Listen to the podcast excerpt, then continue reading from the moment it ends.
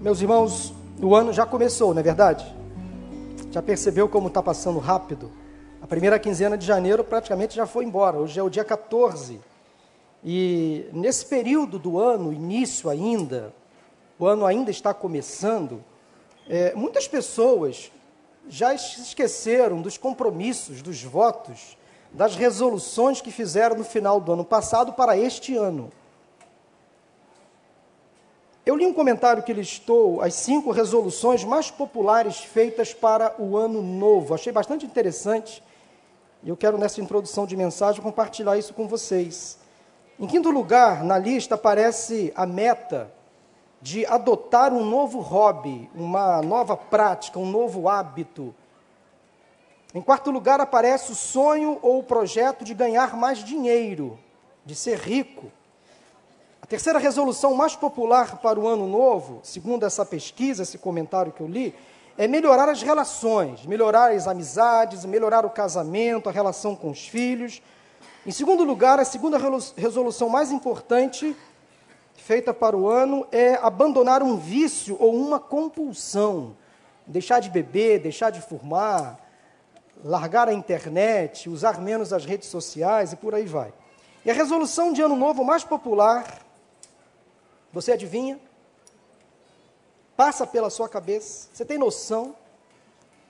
Quem arrisca? Emagrecer. Hã? Alguém falou aqui. Não, irmão Thales. Aqui, ó. Emagrecer, perder peso. Olha só o que passa na cabeça dessa gente. A maioria do povo está querendo perder peso, emagrecer. Que loucura, loucura, loucura.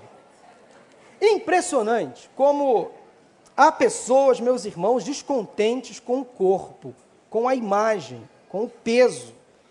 E este é o período do ano em que as academias estão mais cheias, já percebeu?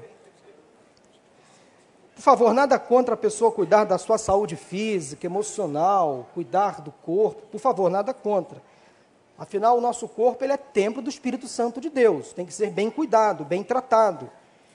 Mas isso não pode virar uma obsessão, uma compulsão, uma patologia, uma doença, uma paranoia, uma loucura, não é assim. Falando aí da segunda resolução mais importante, que é as pessoas tentando se livrar de vícios, compulsões. E a febre que está se tornando as redes sociais? Já percebeu? Tem feito uma análise crítica, cuidadosa sobre a nossa maneira, e eu falo nossa porque eu me incluo, de lidar com as redes sociais.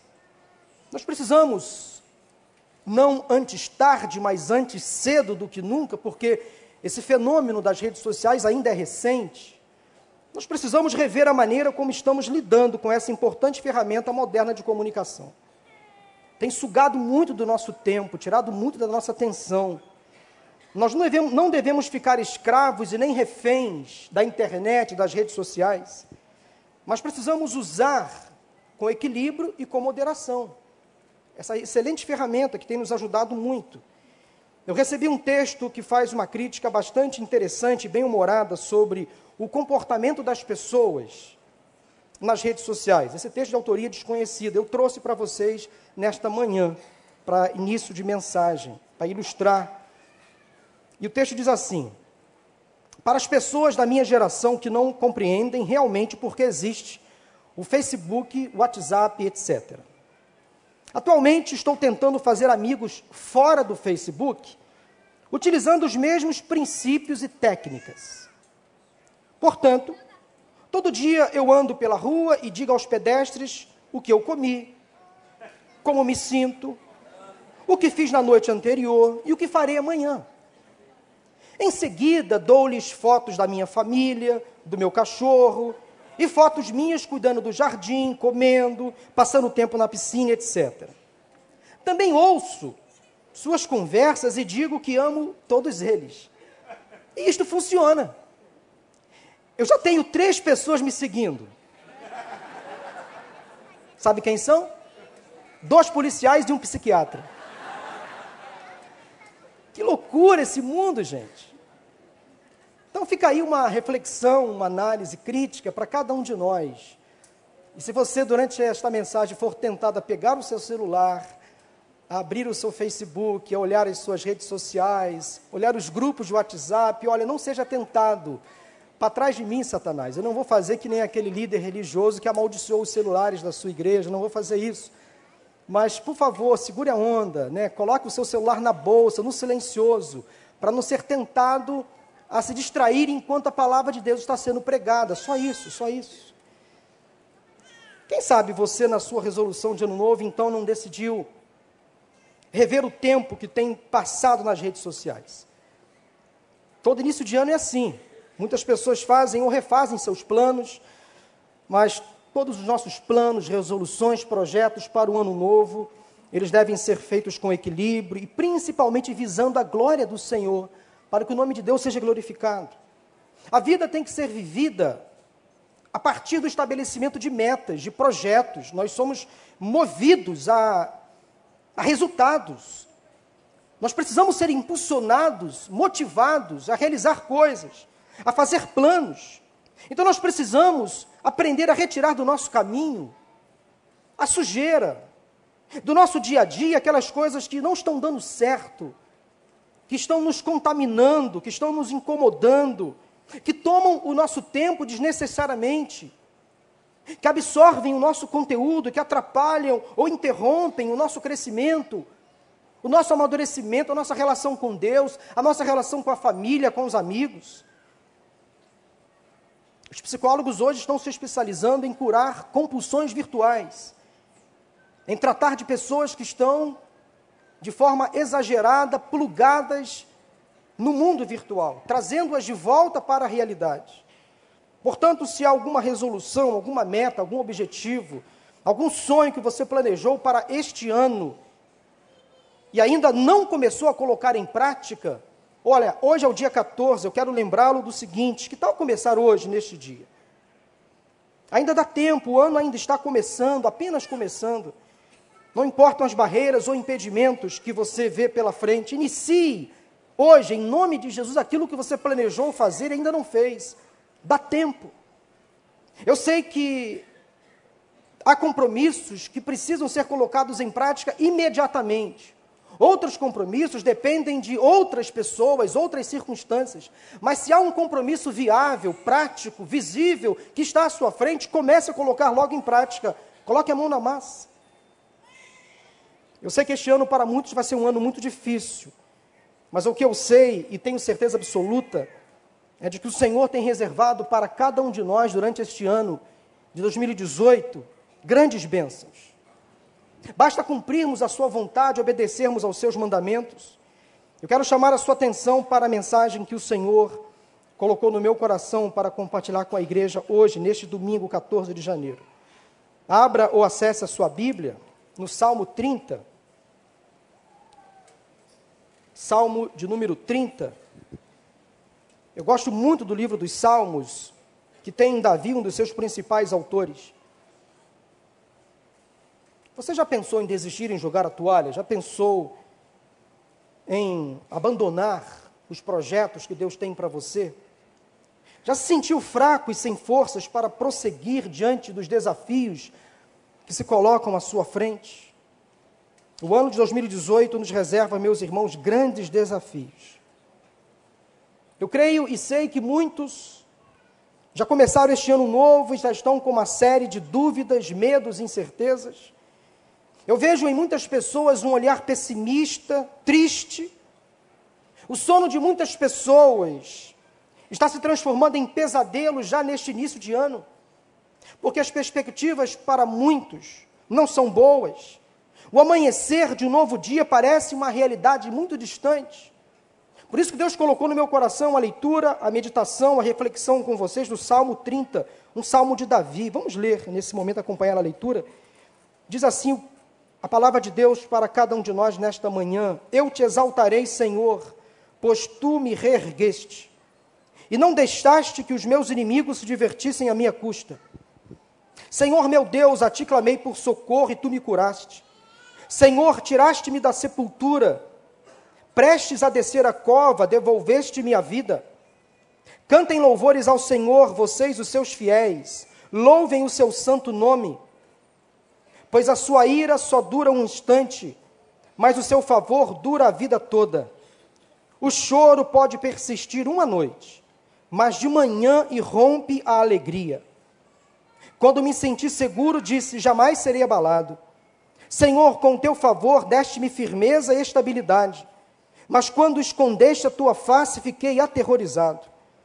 A ti, Senhor, clamei, ao Senhor pedi misericórdia. Se eu morrer, se eu descer a cova, que vantagem haverá? Acaso o pó te louvará? Proclamará a tua fidelidade? Ouve, Senhor, e tem misericórdia de mim. Senhor, sê tu o meu auxílio. Mudaste o meu pranto em dança, minha veste de lamento em veste de alegria, para que o meu coração cante louvores a ti e não se cale. Senhor, meu Deus, eu te darei graças para sempre. Amém? Que o Senhor aplique a sua palavra em cada coração. Você já se deitou na cama à noite? E eu não sei como você dormiu esta noite. Mas você já se deitou à noite na cama e concluiu que os seus problemas aumentaram de tamanho? Naquela reflexão, quando você coloca o seu, a sua cabeça num travesseiro antes do sono chegar, e você percebeu que os seus problemas se tornaram tão reais, e parece que a vida virou as costas para você, que tudo passou a conspirar contra você? Você já teve aquela sensação de perder o sono de madrugada e contar as horas no relógio? E aquela madrugada parece avançar, aquela noite parece não ter fim. De repente, a sua vida até aqui se tornou uma noite fria, solitária e confusa. De repente, o ano que passou, ou esse que já começou, se transformou em uma noite interminável de angústia, de sofrimento. A noite traz para muitas pessoas não apenas a solidão, o silêncio, mas também a sensação de vulnerabilidade, de fragilidade. Se estamos acordados ou dormindo, somos presas fáceis, somos alvos fáceis. Estamos à mercê, enquanto dormimos à noite, da graça e da misericórdia do Senhor. Se não for o Senhor, nós ficamos completamente desprotegidos. Nos tornamos presas fáceis para as ciladas malignas, para os pensamentos maus que vêm à nossa mente, ou para até os ladrões, não só imaginários, mas reais. Muitas pessoas sofrem porque a noite traz consigo pavor e a insegurança, como o salmista no Salmo 91 escreveu sobre o pavor noturno. Bem, se você não tem passado bem as noites? Então eu quero falar nesta manhã sobre uma alegria indescritível, que o mundo não pode lhe dar e que também não pode lhe tirar. Essa alegria só pode vir do Senhor. E essa alegria nós experimentamos quando estamos na Sua presença, no aconchego dos seus braços, no seu colo. Como sair da inércia, da, como, como sair da paralisia, como não se deixar envolver pelo pessimismo, pela tristeza, pela melancolia, pelo medo, pela incerteza que as noites da vida nos proporcionam? Como não se abater diante dos desafios que temos pela frente? O Salmo 30 nos oferece algumas respostas. Vamos a elas. Se você tem o hábito de anotar os pontos do sermão, a primeira lição, o primeiro grande ensinamento que aprendo neste Salmo de Davi é a seguinte: primeira lição é que nós precisamos olhar para o passado sob a ótica da gratidão. Versículos 1 a 3 do Salmo 30. Precisamos olhar para o passado debaixo da ótica da gratidão.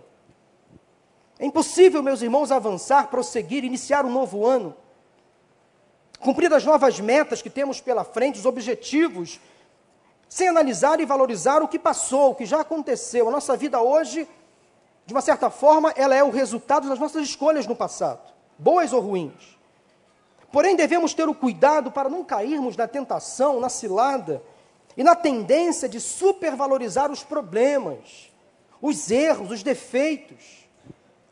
Há pessoas que olham para o passado sempre com aquele olhar pessimista, com aquele olhar do ponto de vista da tragédia, do problema, do fracasso, uma visão sempre ruim dos fatos.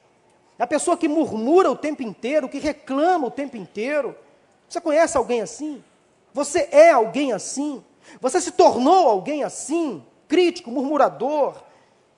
Pessoa que já acorda com aquela sensação amarga, com aquele gosto azedo na boca, já reclamando de tudo, de todos.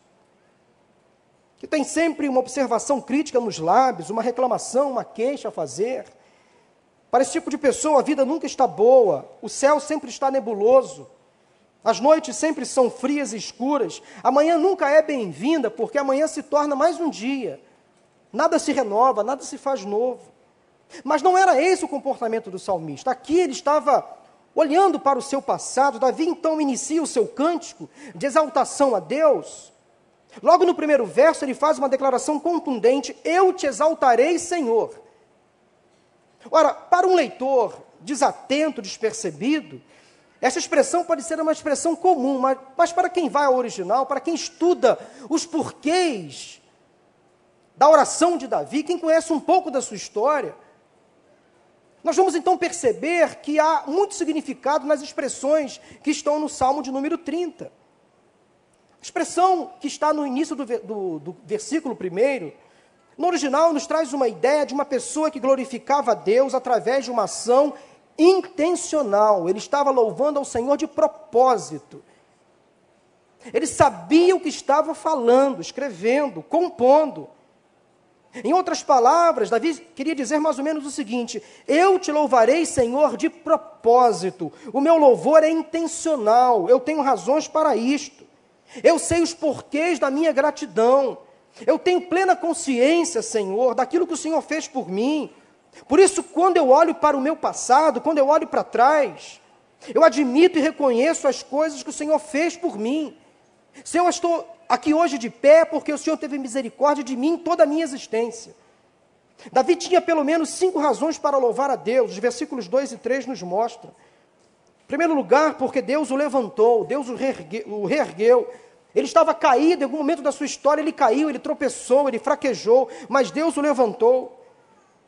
E não vê aqui a queda física, vê aqui a queda emocional, espiritual. Ele pecou, ele falhou, mas Deus o perdoou, Deus o resgatou.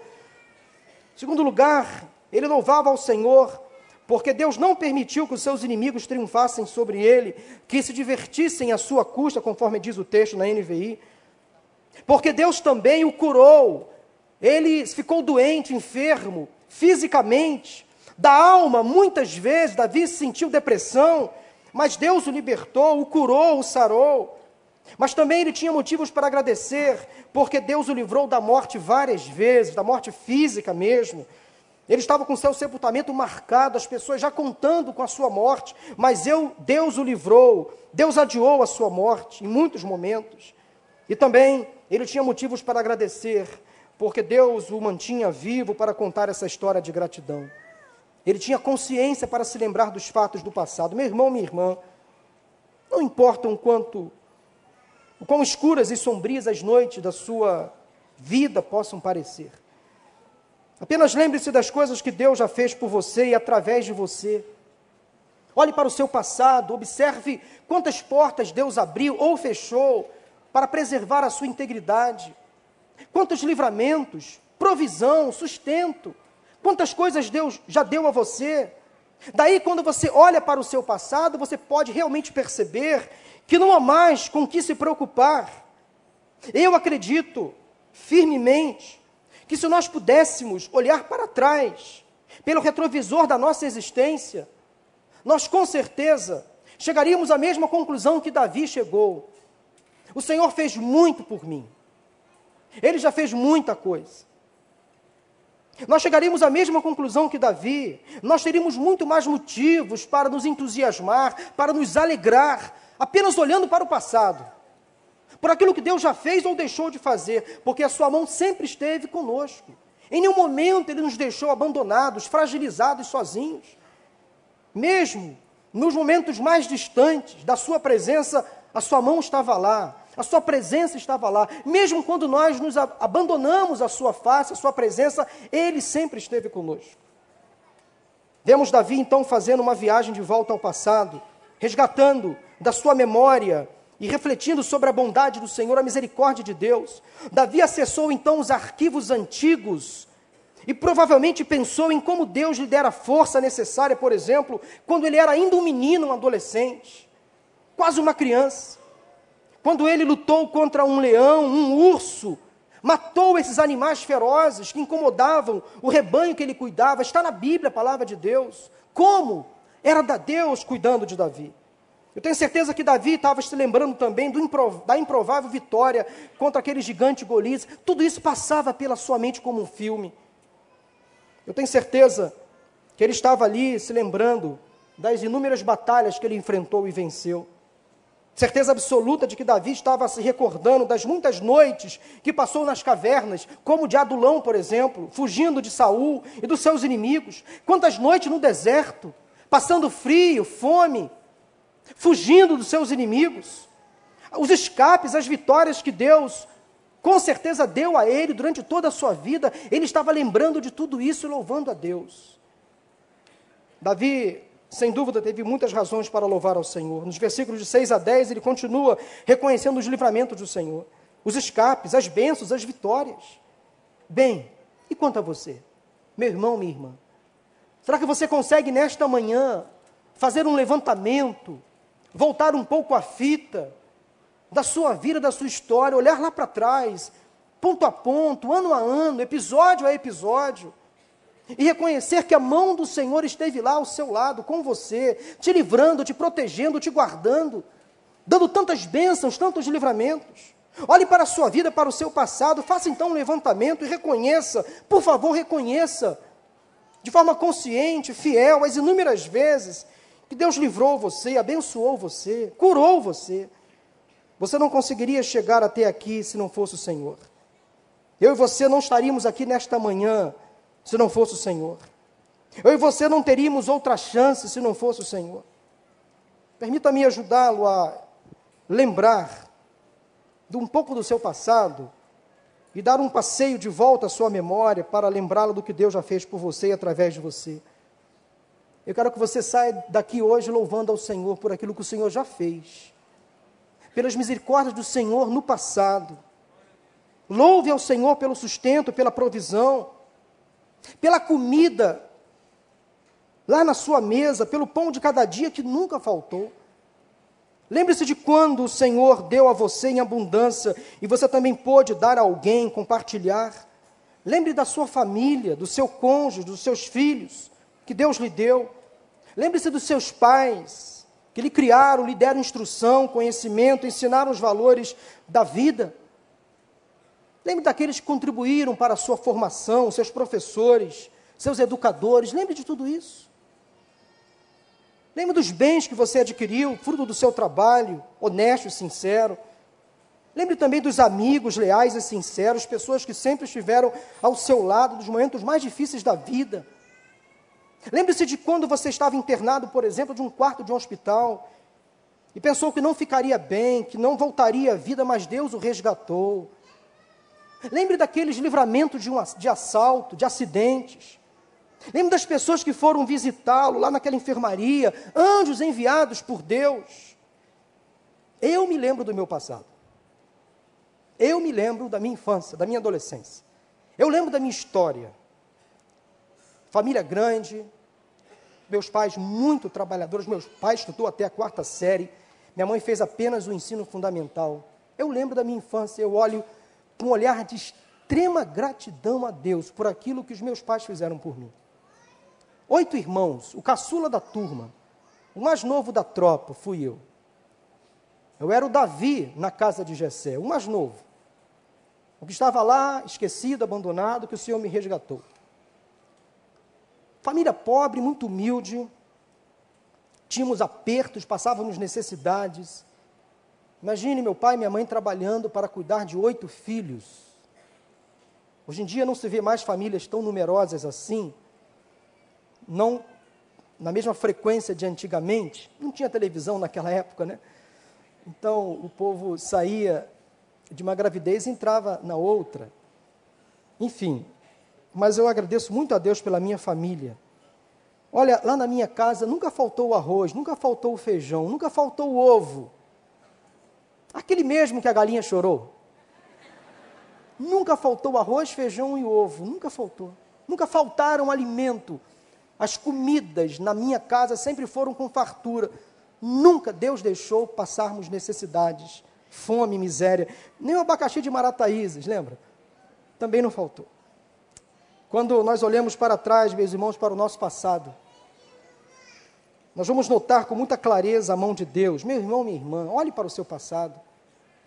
Quantos livramentos, quantas bênçãos, quantos milagres. O pouco que você tinha, que você se contentava. Interessante que hoje a geração de hoje tem muito e continua inconformada. Hoje se tem muito e as pessoas continuam inconformadas, insatisfeitas, insaciáveis. Naquela época não tínhamos as opções que temos hoje éramos felizes. Não tinha shopping, não tinha celular. Carro, poucas famílias tinham. Telefone nas casas, poucas famílias tinham. Mas éramos felizes. Andávamos a pé, íamos para a praia de lotação, de ônibus, de trem. E todo mundo era feliz. Éramos até mais magros, já reparou? Olhe para as fotos da sua, do seu passado. Todo mundo fininho. E ninguém frequentava academia, já percebeu? Porque era muito caro esse negócio. E éramos felizes e não sabíamos, ou sabíamos e não valorizávamos. Ah, sem querer ser nostálgico com vocês, mas quando eu olho aquelas imagens do passado, me dá uma saudade. Ah, se pudéssemos voltar um pouco no passado. Aquela simplicidade de sentar na calçada, numa tarde de verão, conversar com os vizinhos, as crianças jogando bola na rua, esfolando o dedão do pé. Aconteceu com você? Comigo também, várias vezes. Brincar de pique-tá, pique-bandeira, pique-esconde, até 11 horas da noite. E a mamãe não ficava preocupada porque sabia que a gente estava ali jogando bola do lado da minha casa, num, num campo de futebol. Passava o dia inteiro jogando bola, num barrinho. Como eu era feliz. Eu jogava no time de futebol da minha rua. Eu era o centroavante, aquele matador que ficava lá na frente da banheira. E tinha o meu colega. Eu fazia muitos gols na minha infância. Né, pastor Ricardo? Está aí, pastor Ricardo? É verdade. E tinha o zagueiro que. Sabe qual era o nome do zagueiro do meu time? Bazuca. Era o apelido dele. E Bazuca gostava do meu futebol. Ele gostava sempre que eu jogasse no time dele. Ele me colocava lá no. Zé Paulo, vai pro ataque. E ele era um morenão alto, um cara invocado, com esse apelido, tinha que ser, né? Brigão, violento, agressivo. Ele sempre me escolhia para jogar no time dele. Eu fazia lá os meus gols. O meu ídolo era o Roberto Dinamite. Eu jogava igual o Roberto, batia falta igual o Roberto. Ah, o meu passado. Eu já joguei bola. Hoje em dia não jogo tanto, né? Há pastores aí que jogam mais do que eu, como o pastor Tiago, pastor Miqueias, pastor Marcos, pastor Ricardo, né, Ricardo? E tantos outros aí, mas como é bom lembrar o passado, né, gente? Você lembra do seu passado, da sua infância? Que tipo de memória você tem quando você olha lá para trás, vê aquelas fotos, aquelas imagens do seu passado, tempo bom, que passou. Algumas coisas podem voltar, outras não. Passado, não tem mais tempo, não tem mais como resgatar, mas tempo bom. Eu agradeço a Deus o passado que eu vivi, a história que eu vivi. Se eu sou o que sou, eu devo a Deus, devo à minha família, aquilo que eu aprendi, os valores que eu adquiri. Portanto, isso me traz alegria. Quando eu olho para o meu passado com esse olhar de entusiasmo, de alegria, isso traz ao meu coração contentamento. Eu valorizo as pequenas coisas, os pequenos inícios, os pequenos projetos. Então, o Salmo de Davi, o Salmo 30, nos ensina, a priori, a princípio, nós precisamos olhar para o nosso passado com um olhar de gratidão. Senhor, muito obrigado. Até pelos apertos, pelas necessidades, pelas privações. Família é muito difícil, mas nenhum de nós se perdeu. Graças a Deus por isso. Todo mundo criado no Evangelho, Hoje tem uma profissão, graças a Deus, muitos dos meus colegas, o Bazuca inclusive, lembra? Virou bandido, marginal, foi morto, assassinado quando assaltou uma relojoaria em Caxias, veio fugindo, ele e o Mário. E ambos foram mortos pela polícia numa troca de tiros. Como aquilo machucou o meu coração. Meus colegas. Talvez não tiveram as mesmas escolhas que eu, com certeza. A mesma família, o mesmo Deus dentro da casa. Como isso fez diferença na minha vida, o temor ao Senhor. Eu tive muitas oportunidades de pecar, de me desviar, de fazer coisas erradas. Maura está falando isso comigo também. Criada num lar caçula de seis irmãs. Lembra daquela minissérie da Rede Globo, A Casa das Sete Mulheres? Foi baseada na família da minha esposa. Eram seis filhas e uma mãe. Sete mulheres. E o meu sogro, coitado do irmão José, um homem de Deus. Imagine numa casa, um homem com sete mulheres. Só o Senhor, misericórdia. Santo homem está na eternidade. O único mal do meu sogro era ser flamenguista, mas era um homem de Deus, um amigo que eu tive. Mas por que eu estou falando sobre isso? Nós tivemos uma, histórias muito parecidas, oportunidades de pecar, de errar, de se envolver com as más companhias. Sabe o que foi sabe o que nos segurou? O que nos prendeu foi o temor a Deus. O temor ao Senhor. Que fez com que nós não nos desviássemos, não nos envolvêssemos nas más companhias, não praticássemos coisas erradas. Eu vi muitos colegas se drogando na minha frente, comprando maconha, me chamando para fazer a mesma coisa, mas o temor a Deus no meu coração me dizia: não, este não é o caminho, fuja dessas companhias. As más conversações corrompem os bons costumes. Isso o meu pai e minha mãe me ensinavam. Dedicação ao estudo, culto doméstico, temor a Deus me ajudou a hoje ser quem eu sou, a me tornar quem eu me tornei. Por isso, louve ao Senhor Agradeça a Deus pelo seu passado, aquilo que você construiu. Isso traz a você, com certeza, hoje, contentamento, alegria.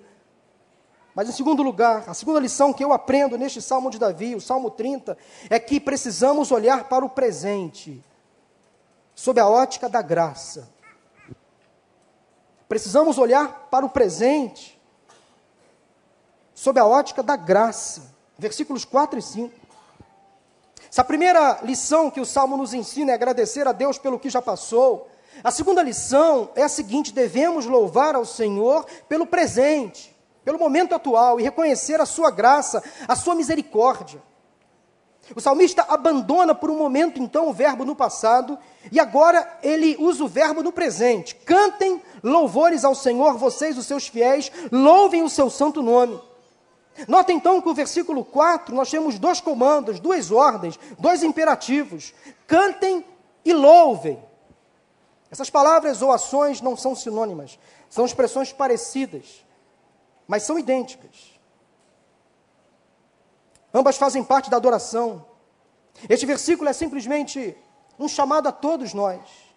Nós precisamos ter uma vida de intensa adoração ao Senhor.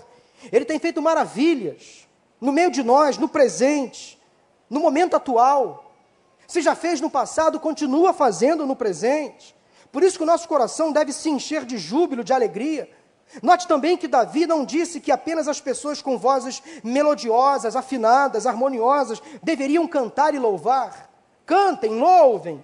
O chamado é para todos, todos devem louvar, todos os que são fiéis. Eu não sei você, mas eu gosto muito de cantar. A música me atrai, eu gosto da música, da boa música. A música é um santo remédio para a depressão, para a tristeza, para a melancolia. A música é parte da adoração a Deus. E a nossa música, meus irmãos, aqui no recreio, e os nossos músicos são de excelente qualidade. Desde que cheguei nesta igreja há dez anos atrás, o Senhor tem falado comigo através da música, Ele também fala através das mensagens, da palavra pregada, mas como Ele fala comigo através das músicas. Quantas vezes, eu me recordo, quantas vezes, eu cheguei aqui cabisbaixo, caído, entristecido, beirando a depressão, e nas primeiras estrofes de uma canção, nas primeiras letras de uma melodia, a minha alma se encheu de alegria o Espírito se renovou dentro da minha alma, me animou. Quantas vezes, depois de um período de cântico, eu falei: Deus, o Senhor se mostrou presente aqui, a glória do Senhor está neste lugar. De forma impactante, tremenda. Quantas ministrações dos líderes de aqui do louvor, homens e mulheres de Deus já passaram por aqui através da música. Você concorda com isso? Também já foi abençoado através das músicas entoadas ao Senhor nesta casa de oração? Louvado seja o nome do Senhor pela vida dos nossos músicos, que dedicam o seu tempo para ensaiar, para se dedicar, para escolher as canções, para ministrar os louvores à comunidade. Como a música nos faz bem. Eu não sei como você passou a noite, nem como acordou esta manhã, mas se você quer experimentar a verdadeira alegria que somente o Senhor pode oferecer, comece a louvar ao Senhor, a cantar louvores ao seu nome. Mesmo se você seja desafinado, mesmo se você não cante muito bem, não importa. Deus ouve o seu louvor. Se você não canta bem, se você é um desafinado, não fique preocupado não. Lá no céu, quando você chegar no coral celestial, lá você vai ter uma voz transformada Talvez você cante barítono, contralto, tenor, baixo, soprano, não importa, mas lá no céu sua voz será uma voz angelical. Então louve ao Senhor. No seu carro, coloque uma música, na sua casa, coloque um louvor. Enquanto você está aqui, adore ao Senhor. Quantas pessoas, às vezes, durante os cânticos, ficam travadas impedidas de louvar ou se impedindo de louvar. Adore ao Senhor com alegria, com liberdade. Deus está neste lugar. No meio dos louvores, o Senhor habita. Louvado seja o nome do Senhor. No versículo 5, Davi fala sobre um Deus que se ira, mas que essa ira é temporária, não dura muito. Logo na sequência, ele fala de um Deus que estende o seu favor e a sua misericórdia de forma inesgotável. O seu favor dura toda a vida. Você já pensou nisso? Davi disse essas palavras porque ele aprendeu. Ele olhava para o seu passado e via naquele momento presente a mão do Senhor sobre ele. Ele era um homem que errava, que pecava, mas recebia de Deus a graça e o perdão. Os pecados de Davi trouxeram muita dor e sofrimento, como naquele episódio envolvendo Batseba. E os pecados de Davi fez ele sofrer bastante mas não apenas ele, a sua família e todo o povo de Israel. Em, primeira, em 1 Crônicas, 1 Crônicas, capítulo 21, diz que Satanás levantou-se contra Israel. Estava estudando esse texto. Levantou-se contra Israel e levou Davi a fazer um recensamento do povo, fora da vontade de Deus. Deus não queria que Davi fizesse isso. Deus ouviu, Satan, eh, Davi ouviu a voz de Satanás e ele fez um levantamento numérico, um censo entre o povo. Davi então ordenou que os seus comandantes, Joabe, por exemplo, cumprissem aquela ordem. Então, Davi, querendo perceber o tamanho do seu exército, o poder dos seus homens, fez aquele levantamento numérico. E observe então que o homem segundo o coração de Deus foi tentado por Satanás, influenciado por Satanás, a desviar a sua atenção de Deus. Por um momento, Satanás tentou Davi a que ele não mais confiasse no Senhor.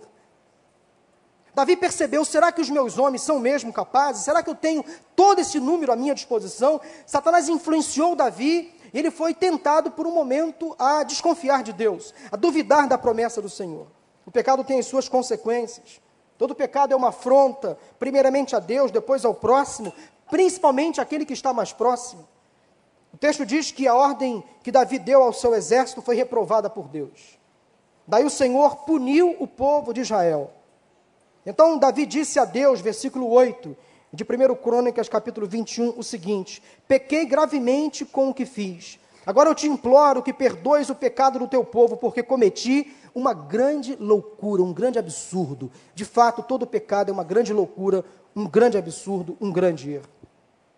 Davi caiu em si e percebeu que tinha errado ao dar ouvidos à voz de Satanás, a duvidado do cuidado de Deus, da promessa do Senhor. Davi pecou porque decidiu fazer as coisas do seu jeito, em vez de confiar no Senhor.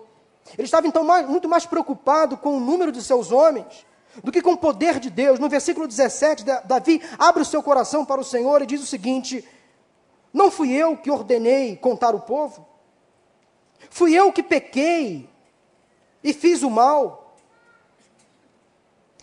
Estes não passam de ovelhas, referindo-se ao povo de Israel. O que eles fizeram?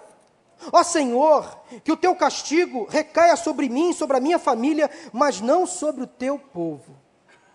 Davi fez uma oração sincera a Deus após o seu erro para que ele poupasse, pelo menos o povo, e que castigasse ele e sua família. Quando decidimos fazer as coisas da nossa maneira e não da maneira de Deus, corremos o sério risco de pecar e entrar em contradição com a vontade do Senhor e todo pecado tem suas consequências, gera dor e sofrimento. Ouvi alguém dizer mais ou menos o seguinte, eu anotei. O pecado leva você além do que nunca pretendia ir. Prende você mais do que queria ser mantido. E custa mais do que jamais desejou pagar. O pecado leva você além do que nunca pretendia ir prende você mais do que queria ser mantido e custa mais do que jamais desejou pagar. São as consequências do erro, do pecado.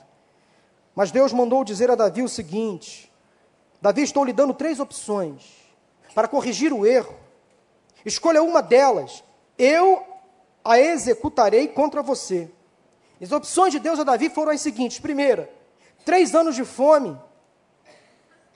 Segunda, três meses fugindo de seus adversários, perseguido pela espada deles, ou três dias de espada do Senhor, isto é, três dias de praga com um anjo do Senhor assolando todas as regiões de Israel. Três opções que Deus deu a Davi para perdoar o seu pecado. Davi teve que decidir e responder, respondeu ao Senhor da seguinte maneira: Ó Senhor, é grande a minha angústia Prefiro cair nas mãos do Senhor. Olha que interessante. Senhor, eu estou muito angustiado, mas prefiro cair nas tuas mãos, pois é grande a tua misericórdia, do que cair nas mãos dos homens. Davi, Davi sabia com quem estava lidando. Senhor, eu prefiro estar entregue em tuas mãos do que entregue nas mãos dos homens. Por que Davi orou dessa forma? Porque ele conhecia o Deus que ele servia o Deus da graça, da misericórdia, da segunda chance, do recomeço, do perdão. O Deus que é fiel, que não nos abandona. Homens não são tão complacentes assim. Não são tão bondosos assim. Não são tão condescendentes assim. Não são tão compassivos, empáticos assim. Mas o Senhor, sim, Ele é fiel. Olha, Diz o versículo 14 de 1 Crônicas 21 que o Senhor enviou uma praga sobre Israel. Sim, ele enviou. Para cumprir a sua promessa, 70 mil homens morreram. Mas a ira do Senhor não parou por aí. Ele enviou um anjo para destruir Jerusalém. Diz o texto que quando o anjo estava sendo enviado para cumprir a ordem do Senhor, para destruir toda Jerusalém, o Senhor olhou e arrependeu-se e disse ao anjo: Para, já basta, acabou, chega. Ordem do Senhor. Interrompeu um processo de destruição. A mão do Senhor foi recuada contra Jerusalém. Nós entendemos então que Davi, na sua oração, estava orando ao Deus que ele conhecia. Ele sabia que Deus era misericordioso, compassivo, empático. O Senhor sempre olha para nós com esse olhar de graça. Por isso que Davi desejou, primeiramente, cair nas mãos do Senhor, do que cair nas mãos dos homens. O Deus da graça ouviu a oração de Davi e teve misericórdia de Davi. Quando compôs então o Salmo 30, Davi estava lembrando da graça do Senhor sobre ele, sobre os povos de Israel. Esta mesma graça que está conosco nesses dias. E a graça do Senhor não é, não é permissão para pecar. A graça do Senhor não é permissão para pecar, mas uma chamada constante ao nosso arrependimento, a nossa submissão, a nossa vida de santidade. Por isso que Davi, ao compor este cântico, estava se lembrando do que Deus fez com ele e estava ainda fazendo. Meu irmão, minha irmã, talvez você entrou aqui hoje, nesta manhã, debaixo de uma condenação, de um erro que você cometeu, de um pecado que você cometeu nesses dias. Olha, a graça do Senhor perdoa, restaura, revigora, rejuvenesce. É a segunda chance que Deus está dando para você hoje. Basta você se arrepender, confessar, abandonar e se mostrar novamente digno de estar na presença do Senhor. E a promessa do Senhor para você, segundo as Escrituras, é a seguinte: dos vossos pecados não me lembrarei jamais. Toque a vida, siga adiante, vá em frente, vai e não peques mais, mas não se afaste da minha presença nunca mais. Mesmo diante dos pecados e erros, Deus perdoou Davi. Deu a ele sempre uma segunda chance, e até hoje, Davi é chamado o homem segundo o coração de Deus. O Salmo 30 nos ensina então que nós devemos olhar para o momento atual, para o nosso momento presente, para o nosso atual estado, com o olhar da graça de Deus, as misericórdias do Senhor que se renovam a cada instante, o amor do Senhor que é inesgotável. O que seria de cada um de nós se não fosse a graça do Senhor? Mas em terceiro e último lugar, a terceira lição que eu aprendo neste Salmo de Davi, o Salmo 30, é que nós precisamos olhar para o futuro sob a ótica da fé. Ainda no versículo 5. Precisamos olhar para o futuro debaixo da ótica do olhar da fé. Se olhar para o passado com gratidão, se devemos olhar para o momento atual, o presente, com o olhar da graça, nós finalmente precisamos olhar para o futuro com o olhar da fé. Há uma expressão no versículo 5 bastante significativa, talvez escondida aí no versículo 5. A parte mais conhecida é o final do versículo 5, mas a expressão que me chama a atenção no versículo 5 é a seguinte: o favor do Senhor dura a vida toda. O favor do Senhor é para todo sempre. O favor do Senhor é para todo o tempo que você viver nesta terra. Não para aqui. O favor do Senhor não é interrompido é para a vida toda. Meus irmãos, isso é muito importante.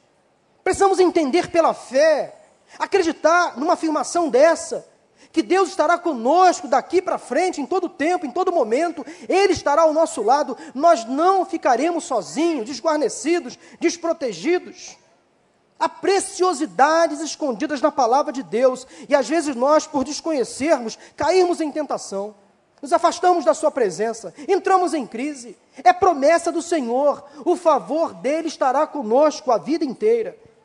Significa dizer que eu e você podemos estar tranquilos, confiantes, de que nada vai nos faltar. Nada vai nos faltar, a Sua presença nos basta. Ele cuidará de todas as coisas. Em todas as circunstâncias, em todos os momentos, o Senhor mostrará o seu favor, a sua ajuda, a sua provisão.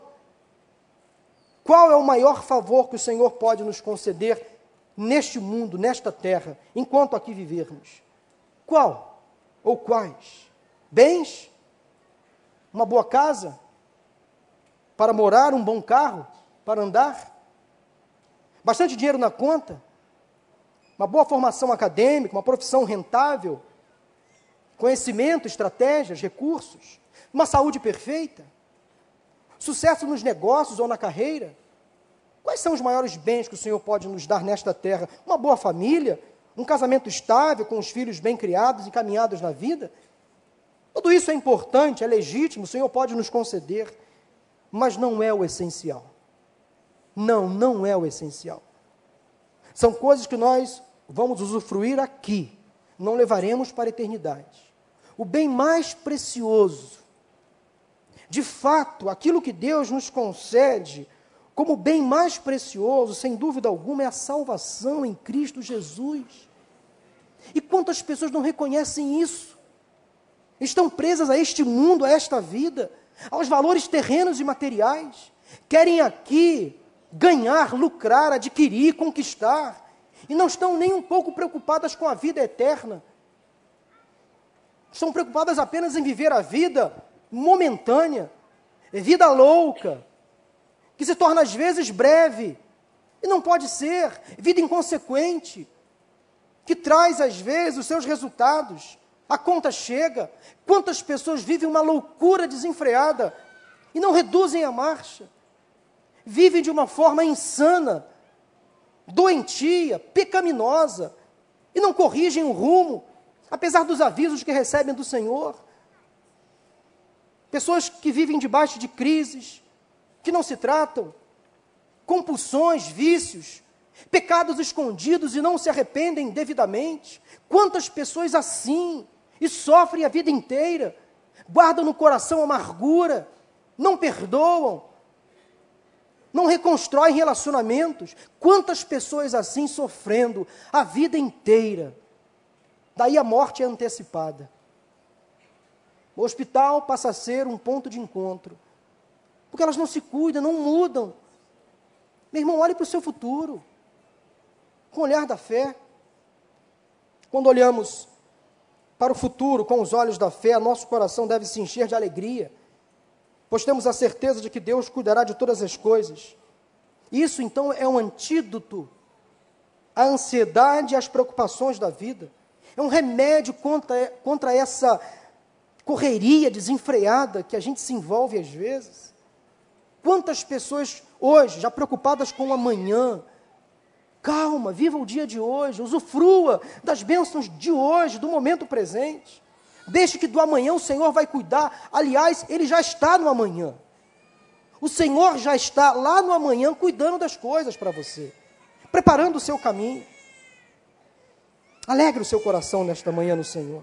Mas antes de falar sobre a alegria, deixe-me falar um pouco sobre a tristeza, sobre o choro.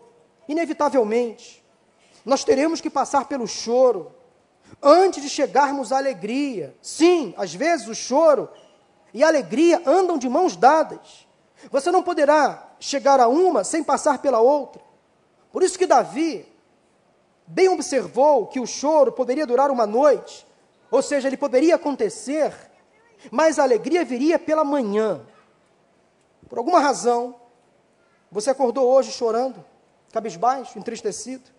Creia que essa situação, em nome de Jesus, que essa tristeza, que esse choro que abateu você hoje, é questão de minutos, de horas, no máximo de dias, porque o Senhor hoje vai renovar a alegria no seu coração, e Ele vai enxugar dos seus olhos toda lágrima, vai renovar a sua alma, vai te dar alegria. Confie no Senhor. Que eu mais gosto nesse versículo 5 é o fato de que logo após a palavra noite, há uma vírgula e não um ponto. E logo na sequência, a palavra mais. Não quero aqui analisar sintaticamente a palavra, não tenho essa competência. Mas essa palavrinha mais significa que a história não termina aqui. O choro não é o fim para aquele que crê no Senhor. A angústia, a tristeza, a melancolia, são estágios temporários, em nome de Jesus. Se o choro dura uma noite, a alegria vem pela manhã. A noite com seus medos, solidões, tensões, temores, angústias. Não consegue deter um homem e uma mulher de fé, que olha com fé para o futuro, sabe que o Senhor está no controle de todas as coisas. De manhã ou pela manhã, a chama reacende, a esperança brota, a resposta vem, o ânimo se renova. Meu irmão, minha irmã, por favor, não desista, não joga a toalha, não se renda, apenas aguarde o Senhor e no Senhor. Ele vai agir já nas primeiras horas deste dia em seu favor. O Senhor quer trazer luz após a escuridão, ganho após a perda, força após a fraqueza, coroa após a cruz doce após o amargo, esperança após os medos, uma casa, um abrigo após o abandono, paz após a guerra, descanso após o cansaço, vida após a morte, saúde após a doença, perdão após o pecado, um rosto enxugado após as lágrimas, pela fé, tão somente pela fé, acredite no que Deus está falando com você nesta manhã. Olhe para frente, deixe para trás as coisas que embaçam o seu olhar e confie no Senhor. Olhe para o futuro com o olhar da fé. Deus vai cuidar de todas as coisas. Eu quero concluir essa mensagem dizendo que, ao encerrar o seu cântico, ao concluir a sua melodia, o salmista Davi declarou que o Senhor mudou o seu pranto em dança. Está no final do Salmo 30. A sua veste de lamento em veste de alegria, e por isso ele firmou um acordo de cantar louvores ao Senhor. Ele nunca mais se calaria e daria para sempre graças ao Senhor. Foi uma posição que ele tomou naquele dia ao escrever este salmo. Daqui para frente, eu não vou mais murmurar, eu não vou mais reclamar, eu vou apenas adorar. Eu vou apenas louvar. Haja o que houver, eu vou apenas louvar ao Senhor. Mesmo na tristeza, eu vou louvar. Mesmo no sofrimento, na dor, mesmo na doença, os meus lábios entoarão sempre louvores ao Senhor. Façamos o mesmo. Receba essa promessa de Deus, a alegria para você nesta manhã, e essa alegria vem do Senhor, da Sua presença. Depois de uma noite triste, a alegria vem pela manhã. Deus quer renovar a sua alegria hoje, meu irmão. Quem sabe você entrou aqui hoje triste, cabisbaixo, pensando até em desistir, achando que este ano não vai trazer para você coisas novas. Sim, Deus está trazendo hoje para você um renovo. Vamos orar. Queria que você, nesta hora, depois de tudo que você ouviu, colocasse para o Senhor os seus medos, as suas tensões, as suas tristezas, confessasse a Deus os seus pecados. Quem sabe a sua noite hoje, meu irmão, minha irmã, meu amigo, minha amiga, sua noite não foi boa. Não foi boa. Quem sabe você entrou aqui debaixo de um estigma, de uma marca, de um fracasso. Hoje pela manhã, hoje de manhã, a alegria se mostra para você. Deus quer renovar a alegria que você perdeu. Aquele contentamento, aquele prazer de estar na sua presença. Quem sabe você, até em função dos problemas, se afastou da presença do Senhor. Se afastou da igreja, da comunidade de fé, mas hoje você foi motivado a vir na casa de oração, a estar aqui conosco. E Deus trouxe uma palavra exatamente para você. Quem sabe você na internet, ao ouvir esta mensagem, também está se identificando com algo que Deus falou com você neste momento. Nós vamos louvar ao Senhor agora. Louvemos ao Senhor. Eu queria que você levantasse a sua voz em louvor e adoração ao nosso Deus. Pedindo, Deus, eu te louvo, eu te agradeço pelas tuas misericórdias, pela tua fidelidade, pela tua retidão, pela tua justiça, pelo teu amor. Quem sabe você entrou aqui hoje tão mal, tão triste, talvez em pecados, em angústias, em sofrimentos e aflições, mas em nome de Jesus, Deus vai trazer para você agora um ânimo, um bálsamo, um refrigério, uma porção dobrada de alegria, de contentamento, de prazer, respostas, bênçãos. Confesse a Ele. Diga para Ele o que você precisa, confesse para Ele o seu pecado, a sua dor, a sua angústia. Fale para Ele, conte para Ele onde está doendo. E alegre-se no Senhor. Pessoas que entraram aqui hoje talvez deprimidas. Em nome de Jesus, a sua alma será curada, liberta dessas amarras, desses traumas. Em nome de Jesus.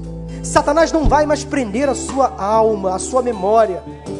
Você não mais sofrerá o pavor, o pavor noturno.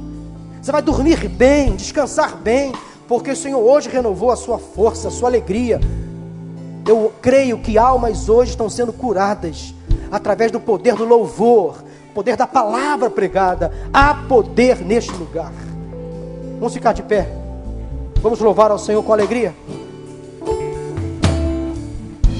Louvemos ao Senhor. Louve ao Senhor. Louvemos ao Senhor. Adoremos o seu santo. Pode erguer as suas mãos. Você pode dançar na presença do Senhor. Você pode se ajoelhar. Pode ficar de pé, como você quiser. Louve ao Senhor. Louve o nome do Senhor. Só Ele. Não fique preocupado quem está ao seu lado. Adore ao Senhor. Adore ao Senhor. Abra os seus lábios. Adore ao Senhor. Ao Senhor. Adore ao Senhor. Adoremos no seu santo monte, Proclame ao Senhor. Sinta a presença do Senhor que renova, que transforma, que cura, que perdoa, que restaura. Louvemos ao Senhor, pois seu nome é santo, pois seu nome é santo. Louvamos ao Senhor,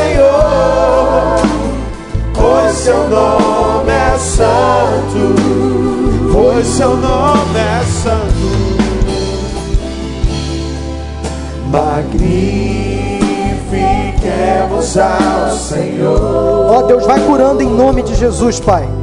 Toda enfermidade, toda doença da alma, vai perdoando pecados em nome de Jesus. Restaurando, Deus, a alegria, a esperança, a fé, o entusiasmo, o contentamento. Deus, repreenda agora toda depressão, toda angústia, toda melancolia.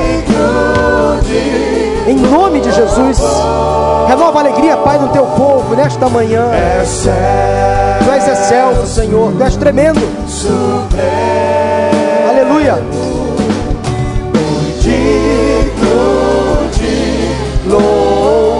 Glória ao Cristo é a Senhor. nossa vida. Cristo é a nossa vida, o motivo do louvor em nosso novo coração. Agora olha o que ele fez com você. Cante. Pois morreu a nossa morte, para vivermos sua vida, nos trouxe grande salvação. Cristo é, Cristo é a nossa vida, o motivo do louvor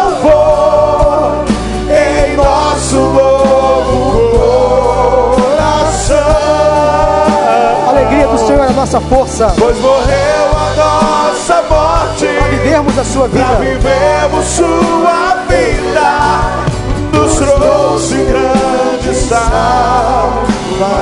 Somente os instrumentos. Osana, Osana, mulheres. Agora os homens, mulheres. Os homens. Todos. Mais uma vez, começando com as mulheres, Osana. Os homens, mulheres, homens, todos. Osana ao nosso Rei. Deus te louvamos, Senhor. Nós não temos condições de mensurar, de perceber daqui da frente o que o Senhor está fazendo. Mas o Senhor está fazendo, isso eu creio. É tua promessa, é tua palavra pregada, louvor entoado ao Senhor. Ó Deus, vidas agora estão sendo curadas, restauradas. Doenças agora estão sendo curadas, pecados perdoados. Pessoas que estavam distantes agora estão se reaproximando da tua presença. Quem sabe pessoas aqui nesta manhã que não tiveram ainda um compromisso com Jesus, entenderam realmente a essência do Evangelho, a melhor decisão que podem tomar nesta vida que é entregar o futuro, a existência ao Senhor, confessando Jesus como Senhor e Salvador. Deus, obrigado porque eu creio que hoje houve salvação neste lugar. Não só salvação, mas libertação, perdão de pecados, restauração de vidas, casamentos, famílias, mudanças na história de muitas pessoas. Agora, ó Pai, leva-nos em paz e em segurança. Dá-nos o domingo abençoado na tua presença. E traga o teu povo novamente, logo mais, à tarde ou à noite, para ouvir mais uma vez a tua palavra, louvar ao teu nome neste lugar. Oramos em nome de Jesus. Amém, amém e amém. Dê um abraço em quem está ao seu lado.